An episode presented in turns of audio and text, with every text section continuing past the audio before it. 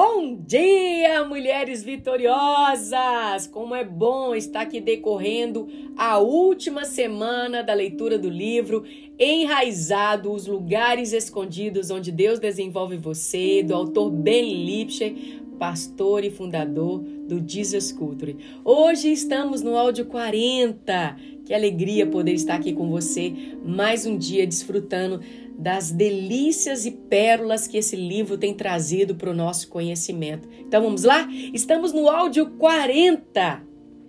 Deixando a comunidade ditar o ritmo.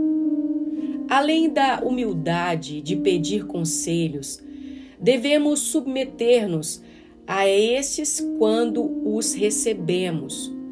Para mim, uma das maiores áreas em que preciso trabalhar nessas, nesta submissão é a de permitir que a comunidade teste, julgue e meça o que eu tenho ouvido de Deus. Um valor fundamental para mim é que, para tomarmos decisões em comunidade, precisamos praticar o ouvir a Deus juntos. As Escrituras são claras quando nos dizem que, quando ouvimos Deus falar, devemos dividir esta informação com outros e permitir que eles julguem o que estamos ouvindo. Ver 1 Coríntios capítulo 14, versículo 29.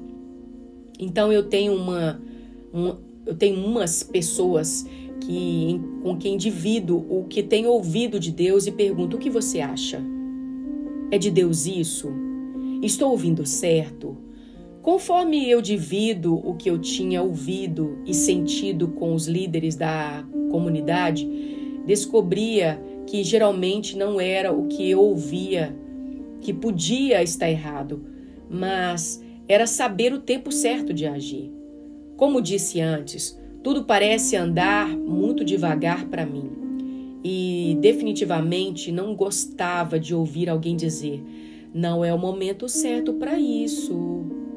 Normalmente eu já teria organizado todo o plano em função do que eu tinha ouvido, estaria pronto para agir imediatamente. Então é difícil submeter-me a outras em minha vida e ter um que adicionar um freio, mas eu faço isso por duas razões. A primeira, eu vejo muitas pessoas que não se submetem, submetem a outros cristãos, o que pensam ter ouvido de Deus, e resolvem todas as coisas sem ajuda, e que tomam uma decisão perigosa através da outra. Segunda, alguém que me disse anos atrás: que um dos maiores testes da minha vida seria não passar diante de Deus. Descobri que a comunidade é que me segura para não disparar na frente. Vez após vez, vejo que Salomão disse a verdade, que decisões tomadas em comunidade são seguras, decisões tomadas em isolamento não são. Não estou dizendo que é fácil ajustar o meu ritmo para a caminhada em comunidade, pois em minha vida, em minha mente, a minha comunidade é lenta. Eu sempre acho que deveríamos estar indo mais rápido do que estamos, mas, vez após vez, eu percebo que quando permito que a minha comunidade dite o ritmo das minhas decisões, eu chego no tempo certo das coisas que Deus está fazendo. A voz de Deus. As Escrituras mostram claramente que Deus fala através das pessoas. Como mencionei antes, Ele obviamente fala através das Escrituras e fala conosco individualmente. Mas Deus também fala através das pessoas e é isso que significa que ele fala através da comunidade. Então, quando nos conectamos, desconectamos da comunidade, então desconectamos-nos de uma forma com quais Deus fala conosco. Ocasionalmente, pessoas me dirão: Deus está em silêncio comigo agora. Eu as desafiarei com relação a isso. Ele não está em silêncio. Direi. Ele está falando através de uma pessoa com quem você não está conectado. Uau! Muito frequentemente, Deus coloca a sua voz na boca dessas pessoas. Então, requer que você se relacione com ela, para então ouvi-lo. A parte difícil é que todas as pessoas que Deus usa são imperfeitas. Isso me confunde e me confundiu por um tempo. Eu queria que Deus falasse através de pessoas que tivessem um caráter perfeito, grandes atitudes, habilidades de comunicação fenomenais e todas as informações corretas. Mas o Senhor não faz assim. A mensagem geralmente vem por mensageiros não tão qualificados assim, na minha opinião. Houve um tempo em minha vida que eu tive conversas bem diferentes com três pessoas em uma igreja, duas de fora, em um período de aproximadamente um mês. Cada uma delas, cada uma dessas pessoas se pendurou em mim com uma lista de roupas sujas. A maior parte do que diziam era incorreto e baseado em informações incorretas. E eu senti que tudo foi entregue a mim com uma atitude errada. O problema é que a forma de ouvir poderia perceber que o Senhor falava com algumas coisas que elas diziam. Isso realmente me irritou. Foi, foi muito.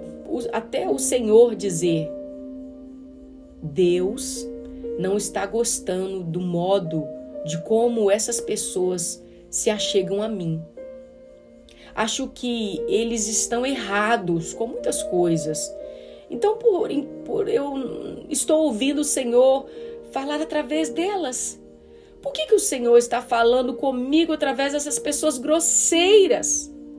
Basicamente, o Senhor me disse: Benny, eu estou dando a você a oportunidade de se humilhar e de ouvir minha voz através de outras pessoas e de desconsiderar tudo por não gostar do modo de como a mensagem foi entregue.